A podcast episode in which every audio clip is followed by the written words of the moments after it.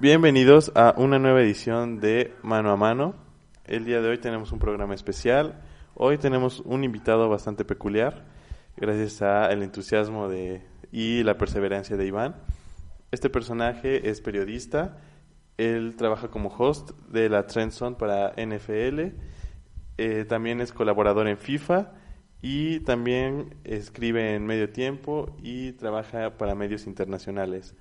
Estamos hablando nada más y nada menos que de Martín del Palacio. Este personaje también ha cubierto Copas del Mundo, ha eh, trabajado en Juegos Olímpicos y en Copas Confederaciones. Sí, así es, amigos. Esperemos que les guste esta pequeña charla que tuvimos con él. De antemano agradecerle por, pues, por su tiempo. Esperamos que les guste. Eh, los dejamos con la entrevista. Disfruten.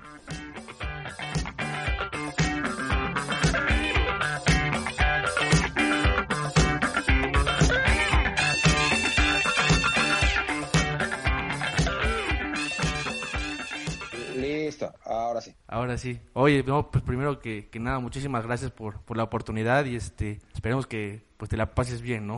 sí, a ver, bueno, aquí dices sí, claro, con todo gusto, hablando de, de deportes con todo gusto. Eh, en general, pues bueno, pues lo que se puede, mientras estamos en aquí encerrados, pues bueno, se hace, se hace lo que se puede con lo que se tiene. Sí, claro.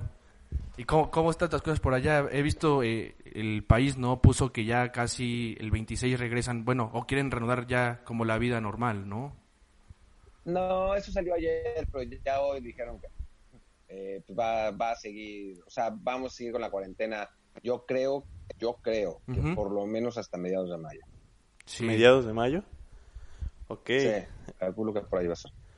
O sea, todavía se ve lejano. Digo, si la vida normal se ve lejana, me imagino que reanudar las ligas es todavía imposible por ahora, ¿no? Digo, van a tratar, van a tratar con todo, porque, porque es mucha lana. Pues está el caso de Alemania, ¿no? Lo que ya... Lo que están perdiendo. Pues en, eso, en eso andan los alemanes. Lo que pasa es que Alemania ha hecho mejor las cosas y entonces es, es más posible que la pues que lo puedan armar. Pero igual, yo, veo todo esto complicado, vamos a ver qué pasa, pero, pero yo no veo las ligas empezando antes de mediados de junio, julio y eso a ver, y después a ver cuándo se acaban. Puede cambiar los calendarios, ¿no? De, ya para el futuro, ¿no? Yo me imagino que si se reanudan junio, julio, prácticamente yo creo que el calendario ya empezaría a ser en enero, diciembre, ¿no? Un año normal. No, es que eso es muy difícil. Tiene, hay, hay, hay, varias razones por las que no se puede hacer así. En, en primer lugar, por una cuestión de... Aquí, a diferencia de México, donde estamos acostumbrados a que los partidos se puedan jugar a las 12 del día en, a, 33 grados, en Europa eso Como tus pumas. No, no. Sí, exacto, exacto. exacto. ir, a, ir, a, jugar a CU a 2.000 metros de altura no les haría mucha gracia aquí. Eh, eso, eso para empezar, pero después la mayor parte de los contratos están eh, configurados de manera que terminen antes de, del verano. Entonces, claro. laboralmente sería un desmadre, pero monumental si cambiaran el calendario. Va a ser este año, a ver cómo, cómo arman esta, esta cosa, ¿no? Pero yo salvo que realmente la cosa se ponga muy mal y no puedan cambiar nada hasta el año que entra, no sé, eh, pero es, es, muy difícil. sí.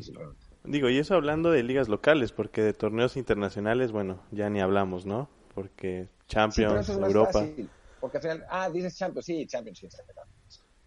Eh, yo creo que la Champions, al final de cuentas, van a, van a encontrar algún formato como jugarlo en, de, digo, partido único, en una sola sede, no sé, alguna cosa así van a, van a, van a encontrar la manera. Pero no, las ligas locales son más complicadas. Los torneos internacionales, bien que mal, como son en, en, en periodos más cortos, es más fácil pero, pero las ligas locales es lo que son Sí, sí, sí. Oye, pues esto eh, teníamos la idea desde hace tiempo, pero pues la verdad se nos había complicado porque, bueno, teníamos la herramienta y aparte, este, pues nos faltaba esta como experiencia, este empujoncito, que la verdad con tu podcast que, que tienes ahí con Luis nos, nos dieron ese empujoncito que la verdad está muy bueno y este, pues es una manera de que también, pues tú al estar en el medio también tengas una manera de comunicar, ¿no? Me imagino.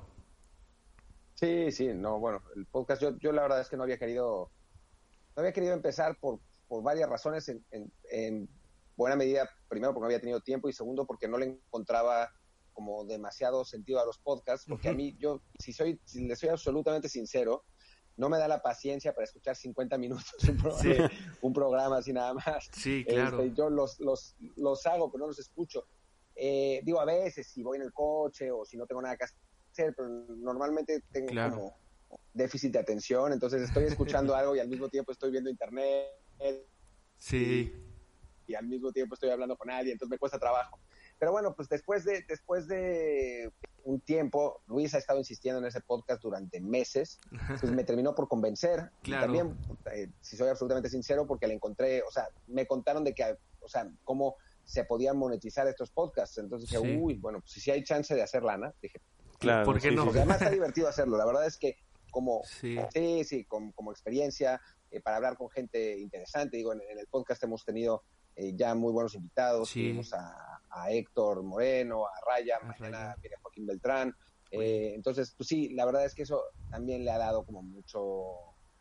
Pues la- claro. la- lo ha hecho como más, más divertido, ¿no? Sí, y Más- aparte más seguramente, eh, pues una rayita más al tigre, ¿no? Estaba viendo un poquito de, del libro del entrevistador ahí que, que tienes y estoy sorprendido porque eh, encontré una nota ahí con Milenio donde, donde hablas que realmente el único director técnico importante o, o que te falta es Mourinho. No sé si ya lo hayas hecho. No, no, todavía no lo hago. Aún no. se sigue, se me sigue escapando. Ya, ya pude hacer Klopp Órale. el- este año, que eso no está en el libro, porque pues el libro fue de, es de 2000, ya no me 2016. acuerdo, 2016. Ujú. Eh, pero, pero sí, Mourinho todavía no. Eh, este año en teoría iba a ir a, a The Best. Ajá. Eh, yo hice las entrevistas allá en Milán y no fue, Sí. entonces no lo puedo entrevistar. pero, pero sí, la, la, la idea es, es tenerlo, a ver cuándo, cuándo se me arma. No, no Claro. se ha podido. Bien, bien. Oye, y aparte de ese pendiente que tienes con Mou, ¿cuál consideras que es un pendiente que tengas todavía en tu carrera? ¿Qué te gustaría hacer a corto plazo? vivo. ¿Narrar en vivo? Sin duda. Sí, sí, sí. O sea, he estado de, de invitado en narraciones. Eh, Sí. por un rato me, estuvieron invitando en TBC, Gerardo Velázquez de León y Rafa Campo, me invitaron a, Claro. o sea, comentar partidos de eliminatoria, pero solamente como analista invitado, pues no dentro de- del cuerpo de narradores. Y tuve un par de chances aquí en Europa, pero pues, la verdad por burro yo se me fueron. O sea, sí Sí. tenía, yo tenía la chance, me habían invitado, ya estaba armado y, y yo decidí hacer otra cosa en su momento, Sí. pensando que me iba a volver a salir la oportunidad y no me salió. Oye, y, Bueno, y- es- y- y eso me falta este, todavía. este, este trance, bueno, este, esta, pues sí, irte a Barcelona, ¿cómo, cómo, cómo es que sucede, Martín, aquí, México? Eh, ¿cómo, ¿Cómo llegas tú a Barcelona? Pues mira, yo trabajaba en aquel entonces, eh, yo era el, el editor de deportes de Excelsior. En- y o sea, nosotros nos llevaron a Excelsior, yo, yo venía de Milenio, yo había sido el editor de deportes de, de Milenio en la afición desde antes, empecé muy chavito haciendo esto, Eh, Sí. entonces pues, eh, desde, desde yo empecé a ser editor de deportes a los 26. Ok. Pues había sido editor de deportes de, de, Milenio, de ahí me habían llevado Excelsior porque mi jefe era Daniel Moreno y él se fue de Milenio para Excelsior. Ajá. Em, y, y en Excelsior a nosotros nos habían llevado con un, con un proyecto muy importante, con la idea de un proyecto muy importante, muy atractivo, con, muy, con muchas ideas, Claro. promesas de, de- de muchas cosas.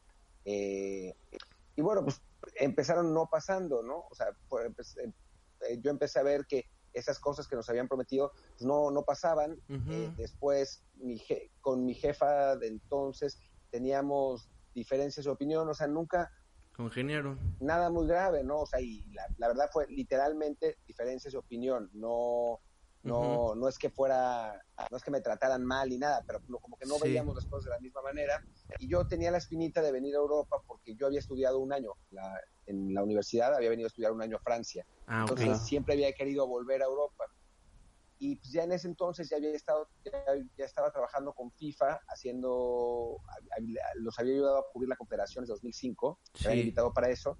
Y entonces pues les pregunté, o sea, yo estaba un poco hasta la madre del periódico, sinceramente, y les Sí. pregunté si, y, pues, si, me ve, si veían que había una chance en Barcelona, y me dijeron, bueno, yo no Barcelona, Europa. Y Ujú. me dijeron, ¿a dónde quieres ir? Pues yo la verdad no sabía exactamente a dónde ir, pero pues con, con, Ben Hayward, con un amigo con el que trabajaba en el periódico, que ahora es el, el, corresponsal aquí en España del Evening Standard de Londres, okay. eh, pues pensamos en, un, en algún lugar que estuviera, que no fuera tan caro, que tuviera buen fútbol y que eh, estuviera interesante y que habláramos el idioma y pues salió Barcelona, ¿no? Sí. Y entonces yo le yo pregunté en FIFA, pregunté en FIFA, me dijeron que sí, que no tenía nadie en Barcelona, que me viniera para acá y que, bueno, iban a pagar de acuerdo a lo que trabajara. Sí. Y al mismo tiempo yo estudié en la misma escuela que Toño Rosique. Okay. Entonces yo le dije a Toño, oye, pues no necesitan a nadie en Europa, y me dijo, bueno, pues sí, vete y te mándanos notas de ahí y te pagamos. Claro. Entonces, pues así me fui, pues, con esa, con esa idea. Oye, ¿y tú qué eres? ¿Eres mesista o, o, eres de, de, Ronaldo? ¿O ninguno? ¿O no tienes así como una preferencia? A, ver, si me preguntas cuál de los dos me parece que es mejor jugador, sí. no tengo ninguna duda que Messi. Sí, o entiendo, sea, sí. Es, es, eso sí lo tengo claro. A ver, pero fanático de alguno de los dos, no. no. O sea, bueno, Cristiano me parece un extraordinario jugador también, o sea, sí. hace cosas impresionantes. Lo que pasa es que Messi, o sea, yo siempre la, la, la comparación que he hecho es, Cristiano hace mejor las cosas que todos los jugadores pueden hacer. Ajá. Mientras que Messi hace lo que ningún otro jugador puede hacer. Exacto. Creo que esa es la, Sin duda. la comparación, ¿no? Entonces, me digo, en ese sentido me gusta más, eh, me gusta más Leo, pero bueno. Claro. Eh, Oye, y eh, a propósito sí. de lo que nos contabas, eh, ¿cómo fue el primer contacto con FIFA? ¿Cómo fue que Martín llega a FIFA? Pues mira, en parte de casualidad y, y en parte por suerte. Lo que pasa es que yo estaba en, en las Olimpiadas de Atenas en 2004 y ahí me escribió mi tía Sí. que se había encontrado una amiga de la infancia y su amiga de la infancia resultó que tenía un hijo que era periodista deportivo y que también estaba en Atenas. Y entonces, okay. eh, pues este, este chavo y me mandó sus, sus, datos para ver si nos encontrábamos allá. Y yo le escribí, pero este chavo estaba siguiendo el torneo de fútbol, y el torneo de fútbol no era en Atenas, era en, en, distintas ciudades. Yo solo me salía de Atenas para ir a la sede donde jugaba México, que era okay. Bolos. Okay. Eh, y entonces pues, quedamos de vernos a ver si, si teníamos suerte de, de, que nos tocara coincidir. Él es, él es argentino, y entonces pues para ver si, si Argentina, si Argentina y México coincidían en la misma sede, pues nos encontraríamos. Si no, no, no pasó. Eh, al final de cuentas México eh, jugó horrible ese torneo sí. y es el, es el que traía la vuelta y perdió. Y sí. Argentina llegó a la final y la ganó. Eh, claro. y entonces pues nunca, nunca coincidimos y no nos pudimos ver. Pero yo al año siguiente fui a Argentina a cubrir unos partidos de Libertadores. Sí. Y dije, bueno, pues le voy a hablar a este cuate, ¿no? Ya que, ya que estoy aquí. Y justo le iba a hablar por teléfono cuando checo mi mail y tengo un mail suyo diciéndome, oye, en FIFA, él trabajaba en FIFA, en FIFA necesitamos ayuda con unas cosas de CONCACAF. ¿Crees que puedas echarnos la mano? Ah, no. Y pues le digo, le escribo y le digo, estoy en, estoy en Buenos Aires, te escribo y hay que vernos, ¿no? Claro. Y pues así fue, eh, lo, lo, llamé, nos hablamos por teléfono, nos fuimos a comer, pasó muy buena onda. El, eh, yo en ese tiempo cubría mucho a Pumas, entonces tenía una muy buena relación con Hugo. Uh -huh. Les hice una entrevista con Hugo que les, que les gustó mucho y justo un, no, unas semanas después me llamó otro cuate de FIFA diciéndome, oye, tenemos un, un lugar libre para en el equipo para cubrir la Confederaciones de 2005. Wow. ¿Quieres venir? Y yo dije, pues miren, sí, a mí me encantaría, nada más tengo que preguntar en el periódico si me dan chance. Y sí, pues sí. Y pregunté y ellos encantados porque era la manera de mandar a alguien sin pagar. Claro. Entonces, eso en México es fabuloso. en automático que sí. Oye, no está increíble, Entonces, increíble las para, oportunidades que te, que te llegan, ¿eh? Sin querer sí, pues te llegas y ahorita tienes a lo mejor una vida completamente distinta en la que te pudiste haber imaginado y, y, y no, y como lo dices, ¿no? Eh, tal vez con coincidencia no buscado, pero ahorita estoy seguro que es el mejor trabajo que pudiste elegir, ¿no? Sí, claro, no, no me arrepiento para nada. Y de haberme venido a Europa no me arrepiento para nada. En ese momento fue una, un, un, poco un salto al vacío y los primeros meses fueron complicados. Yo además tenía una novia con la que llevaba cinco años en México. Sí, y, y, y, pues nada, fue dejarla y al final pues, terminó la relación, o sea, no, no aguantó la, la larga distancia. Sí. Eh, digo, ahora nos llevamos muy bien, ella está casada, tiene tres hijos, eh, dando vueltas, pero, pero, pero sí, o sea, fue, fue un, una apuesta, ¿no? Una apuesta de vida claro. Completamente distinta a lo que tenía y no, no me arrepiento para nada, fue una, fue una grandísima experiencia. Oye, y, de, los eventos que has eh, hecho cobertura, el que más te haya gustado o, el que más te haya impactado, tanto tema cultural como, como deportivo, sea olimpiada, sea mundial, algo que tú hayas, o sea, que te quedes con eso y que digas, para mí ha sido el mejor evento deportivo que, que he hecho una cobertura? Curiosamente, eh, para mí fueron los, los dos primeros que hice como, como periodista. Bueno, mis primeros y únicos Juegos Olímpicos, que fueron Atenas 2004, nunca he vuelto a ir, eh, que estuvo increíble. Eso de que todos los eventos estén en una ciudad y toda la gente dentro de una ciudad, y eso es, es realmente muy padre, porque no es como el Mundial, o sea, en los Mundiales, pues es un país y la gente va de ciudad en ciudad, o sea, es como distinta la cosa, ¿no? Claro. En, en las Olimpiadas todos están ahí, y pues Atenas que es una ciudad que es en general un desmadre absoluto, la rehicieron toda, o sea, como que hicieron otra ciudad, no, no, no, no, no en nivel construcción, pero cambiaron el tráfico, eh, como cerraron calles, o sea, como que pararon la, ciudad normal durante un mes durante, para que fueran las Olimpiadas. Y pues estuvo increíble, yo me la pasé súper bien. Además eran mis primeras Olimpiadas y yo estaba así. Aprovecharlas al 100. Claro. Y el primer mundial que yo ya había ido a, Estados Unidos 94 y a Francia 98, pero como aficionado. Okay. Eh, y el primer mundial que cubrí fue Alemania 2006 y me la pasé súper bien. O sea, yo estaba muy chavito eh, y era mi primera cobertura, estaba trabajando para FIFA, teníamos un acceso increíble, o sea, acceso a todo el mundo.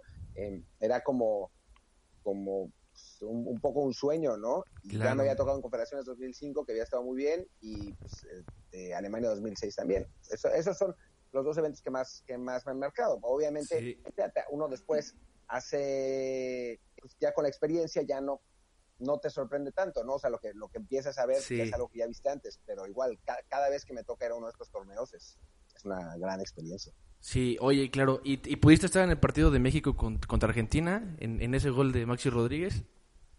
He estado en todas las eliminaciones de México. no. desde 2006 a la fecha. Oye, de casualidad no vas con tu playera de Cruz Azul, así de casualidad no llevarás ahí una playera. Digo, también me han tocado triunfos, ¿eh? O sea, no, no es que... No todo ha sido malo. Vaya puras derrotas. O sea, no, no, me tocó el de Alemania ahora, también el de Corea en este mundial. En el mundial pasado me tocó el, el empate con Brasil en Fortaleza. Antes me había tocado ver, no como no trabajando, pero ver como aficionado el, el 3-1 que le ganamos a Corea en 98. O sea, sí, me han tocado. Me han tocado también te ha tocado bueno. ¿Cuál, ¿Cuál es la que ha dolido más? ¿La de Alemania contra Argentina o la de Brasil contra Holanda? Ah, para mí la de Holanda, con mucha diferencia. Eh, porque la de Alemania era un partido muy disputado, muy difícil, ¿no? Y donde se veía a ver, no se veía claro que fuéramos a ganar. México jugó bien ese partido, pero estaban muy parejos. Era realmente muy, muy compleja la situación, salvo en el momento que Argentina empata uno, a partir de ahí no es que México haya tenido ventaja o haya sido realmente muy superior, pese a que ahora no sé por qué, la creo que la Volpe la ha alimentado mucho más la leyenda de que México fue muy superior a Argentina, pero fue un partido muy, muy parejo. parejo. Eh, que podía haber sido para cualquiera, lo gana Maxi, lo, lo gana con ese golazo y sí dolió y todo, pero bueno, el de Holanda estábamos ahí. sí. Teníamos, eh, estábamos a cinco minutos de pasar. Sí. Eh, ese, ese, fue el, problema realmente. y, por eso fue tan ¿Tú cuál crees que fue el tema ahí? ¿Tú crees que haya sido eh, esto de, quitar a Giovanni? De, el hombre más peligroso de ese partido fue Giovanni. Sin duda, yo creo que si no es el mejor partido que ha tenido con la selección, sí está en uno de sus top, porque realmente venía de confianza de Miguel. Miguel es el, el que le da el chance eh, de estar junto con Memo, porque el, antes de arrancar era Memo Corona, que estaba muy disputado. Se, se, va por Memo y aparte, eh, pues también le da toda la confianza a Gio, que Gio pues no venía como de las mejores temporadas, pero eh, Miguel depositó toda la confianza en él. No, para mí está clarísimo que saca a Gio, en el estadio no lo entendimos en su momento, y después, o sea, que salía Gio, y después el cambio no tampoco tuvo sentido, o sea, porque Gio estaba jugando de segundo punta detrás de Oribe Peralta y estaba estorbando mucho la salida de los holandeses. En el momento que lo saca, pone Aquino, lo pone abierto por banda y Holanda tiene una avenida en medio campo. Sí, o sea, puede pasar tranquilamente. Y no es que, claro, y, los que quedaban en el centro eran Héctor Herrera, que bien, pero después estaba Salcido, que Salcido con el paso del tiempo, o sea, para mí Salcido jugó un buen partido, pero con el paso del tiempo, pues ya está cansado, o sea, ya no, no le daba lo mismo. Y a mí, ahora haciendo un ejercicio en Twitter donde eh, quizás lo vieron, donde sí, exacto, reescribí la historia, me puse a ver la, la banca que tenía México en 2014 y estaba terrible. O sea, no teníamos equipo. No había mucho, sí. Era, era Aquino o era el Gullit, ¿no? O sea, entonces... Era, en serio, Aquino, el Gullit, Marco, Marco Fabián, Alan Pulido, que eh, ahorita... Alan Pulido, pero pues no eran jugadores que te pudieran ayudar defensivamente, claro. ¿no? Así, el, el, Piojo trajo, llevó un equipo un poco desbalanceado y ya Diego Reyes ya había entrado porque se había lesionado Héctor. Sí. Oye, y una pregunta, también el gallito, que era que era clave en ese esquema de Miguel, pues no juega contra Holanda. Está suspendido, claro. Sí, ¿crees que hubiera hecho o, fue un factor eso? Porque pues realmente era el pivote, era el vaivén del equipo. sí, claro fundamental. Yo, yo la verdad nunca he sido muy fan del gallito. Eh, me parece que físicamente das mucha ventaja jugando con un, con un jugador de uno que, no, que apenas llega al 1.60. Pero primero era importante en ese equipo y después te daba mucha profundidad en, en, en, la banca. O sea, tienes al gallito en la cancha y entonces en el momento del cambio de Gio, ponle que realmente Gio estuviera cansado, que la verdad yo lo vi después del partido y no está cansado, pero bien, eh, porque realmente Gio estuviera cansado, pones a Salcido y no Aquino. Sí, sí. Metes a Salcido a jugar 30 minutos de perro en la contención, A, que los, a morder a los holandeses, que no salieran, y es otra cosa. Pero pues, en lugar de eso no lo tienes, metes a Aquino ahí, pues Aquino no tiene idea perdió la banda durante todo el partido, no tenía nada que hacer. Entonces, sí me parece que ahí el, el cambio al piojo, digo, al cambio, la ausencia del gallito le viene mal por dos factores. Primero, porque era importante en su esquema y segundo, porque le quita un jugador que le hubiera podido ser muy útil en el segundo tiempo. Claro, sí, claro. Bueno, Martín, yo creo que eso que sentiste aquel día es lo que se siente ser aficionado de Cruz Azul, sin duda alguna. sí, me imagino. Digo, definitivamente. No sé, si alguno de ustedes aficionado, no sé si ustedes, alguno de ustedes es aficionado de Cruz Azul, pero lo siento mucho. sí. No, por eso te lo digo, sí, sé, sé cómo es. Así de triste. Oye, y otra pregunta, ¿qué, qué tanto les ha afectado a ustedes, eh, hablando laboralmente, toda esta situación del, del coronavirus? ¿Han habido muchos ah, cambios o sigue más o menos todo igual? Un montón. A ver, para mí, yo, he tenido suerte dentro de lo que cabe, la verdad, porque y ahora mi trabajo está sobre todo enfocado a la NFL. Desde que me contrata la NFL hace dos años, pues ya se vuelve mi trabajo principal. Entonces, la NFL tiene una temporada de septiembre a febrero, y entonces, pues mi, mi momento fuerte del año ya se acabó. entonces, pues no es tan grave. Y dentro de todo, seguimos haciendo shows a la distancia porque hay cosas, pero la NFL es el único torneo realmente del mundo que no ha parado. O sea, ya había parado la, temporada regular, pues la temporada ya se acabó, pero sigue habiendo cosas en la NFL y se están haciendo como están programadas. Entonces, pues, no ha sido problema para nosotros hacer, hacer los, bien. O sea, mientras sigamos, sigamos teniendo los shows, está perfecto, ¿no? O sea, ahora el, el contenido de... Claro.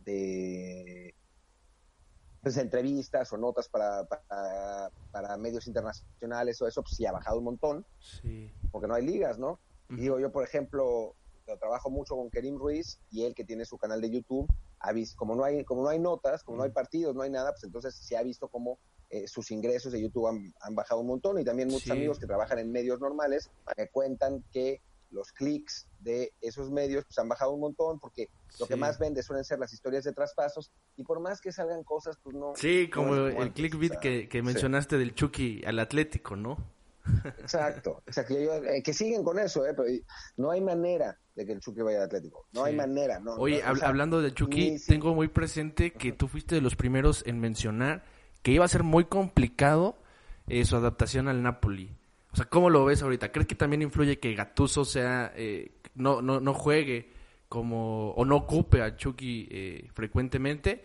O, simplemente es que Chucky no se ha adaptado? Yo creo que es una mezcla de las dos. O sea, Gattuso no tiene nada personalmente contra el Chucky, ¿no? O sea, todos los técnicos quieren ganar.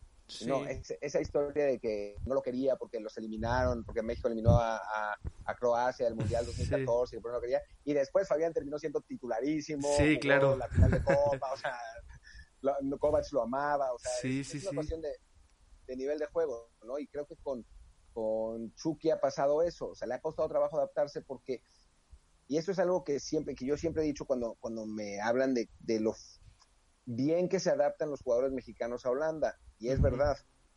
Pero en Holanda se defiende muy mal. Y entonces para los jugadores ofensivos es muy siempre es mucho más fácil poner, poner cifras muy, muy grandes, ¿no? Y, y, y, en el caso de Lozano pasa de la liga donde se defiende peor, de las ligas más o menos importantes, a la liga donde se defiende mejor. Sí, Entonces, pues obviamente hay, hay un problema ahí de, de serio de adaptación que, pues que le, yo ya sabía que le iba a costar trabajo por eso, porque he visto a otros jugadores que la han roto en la liga, en la liga holandesa, eh, Locadia, por ejemplo, de, del PSV, que era compañero de, de, Chucky, hizo un montón de goles, se fue al Brighton y el Brighton le costó un montón de trabajo, ¿no? Eh, Bergwijn ahora en, el Tottenham, ¿no? Que empezó, hizo dos o tres buenas jugadas y después dejó de, de, pegar así. Eh, el mismo, el mismo de Jong, que, que, no es delantero obviamente, pero como defensa le costó entrar en, el, sistema ofensivo de la Juve. Eh, Delight ha jugado bien en, eh, perdón, Al revés, de, Jong ha jugado bien en, sí, me estoy, ha jugado bien en el Barcelona, pero no ha sido un jugador tan decisivo como, como, lo fue en el Ajax. ¿no? O sea, es difícil porque es una liga que se juega con otro tipo de espacios y los y, en, las, ligas top europeas, y eso es algo que, de, lo que he hablado mucho, que luego no, no me hacen caso, que es de la velocidad de ejecución. En las ligas top europeas hay que ejecutar muy rápido siempre, y los espacios son muy cortos.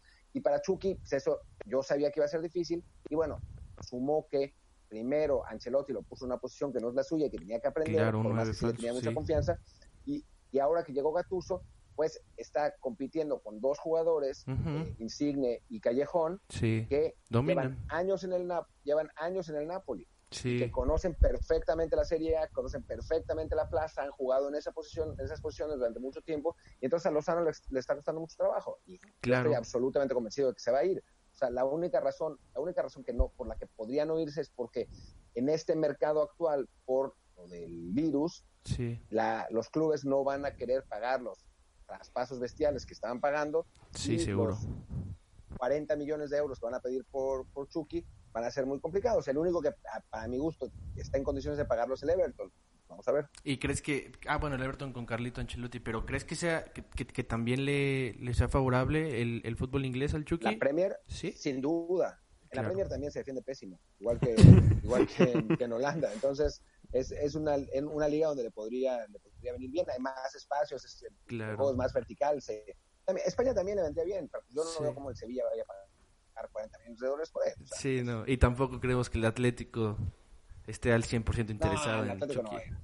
No, no, no. Entonces, eso no es ni siquiera opción. Veo mucho más, veo mucho más, sí, no, veo mucho más lógico que fuera Raúl.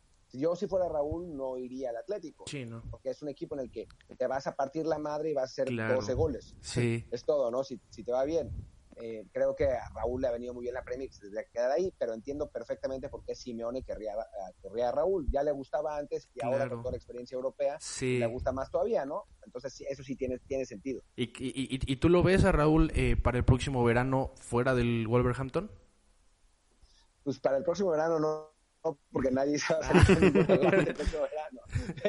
pero, pero en la próxima temporada yo creo que sí, o sea, yo creo que o sea, si United piensa que Lukaku no es el jugador que quieren, que, quieren para como número 9, eh, puede, funcionar. En el Chelsea puede funcionar bien. O sea, es un, es un delantero, es yo creo que dentro, fuera de los eh, cinco, seis mejores eh, clubes de, Inglaterra, es el mejor 9 que hay. y entonces, pues sí, obviamente tiene toda la lógica que uno de los equipos más grandes lo quieran. Ahora, dependerá ahora de, Raúl si él quiere irse a un equipo más grande, no quizás no hacer cola de león, pero pues, tampoco ser tan importante, y no como ahora que es cabeza de ratón en el, Wolves, Sí. claro. Sí, claro. Y bueno, eh, tú eh, siempre he tenido una duda. Eh, tú que estás allá, ¿qué tanto se ve o se sabe del fútbol mexicano? ¿Lo toman en cuenta? ¿Es no existe? ¿Qué es? No existe. Nada. nadie sabe. O sea, la gente sabe que, sabe que existe el América y el Chivas y a veces el Pumas y el Cruz Azul. Es todo. Listo, sí. Nadie sabe nada más. ¿Crees que eso, ¿crees que eso también sea factor para que tal vez eh, más mexicanos puedan migrar al fútbol europeo? Que no se ve, que no saben de ellos. No, porque o sea, los profesionales del fútbol sí saben. o sea, la, gente que se encarga de los equipos, los visores sí saben. Eso no, no es tan grave. En Europa se ve solamente el fútbol europeo y, y en España se ve esencialmente solamente el fútbol español y en Italia solamente el fútbol italiano y en, Inglaterra solamente el fútbol inglés. Obviamente la Champions la ven todos, ¿no? Entonces, eso, ahí sí pues los clubes de otros países tienen más chance de, brillar, ¿no? Pero bueno, una actuación en Champions para un jugador, pues sí le da como mucho más eh, lustre. O sea, un jugador que hace 45 goles en el Ajax, o sea, para no ir más lejos, sí.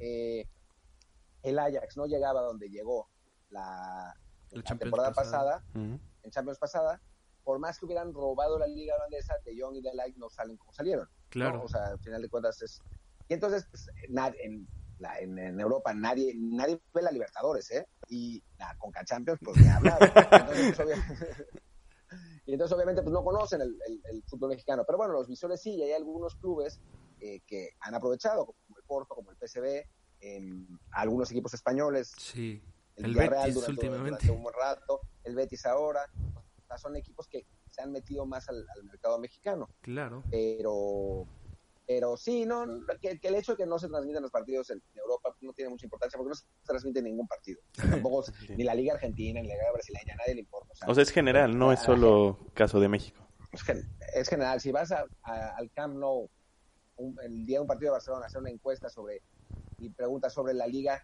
Argentina, la brasileña, la Liga MX, la MLS, todo eso, nadie te va a decir nada. O sea, van a decir los nombres de algunos equipos, pero nadie va a saber quién ganó, cuáles son los jugadores importantes, nada. Claro.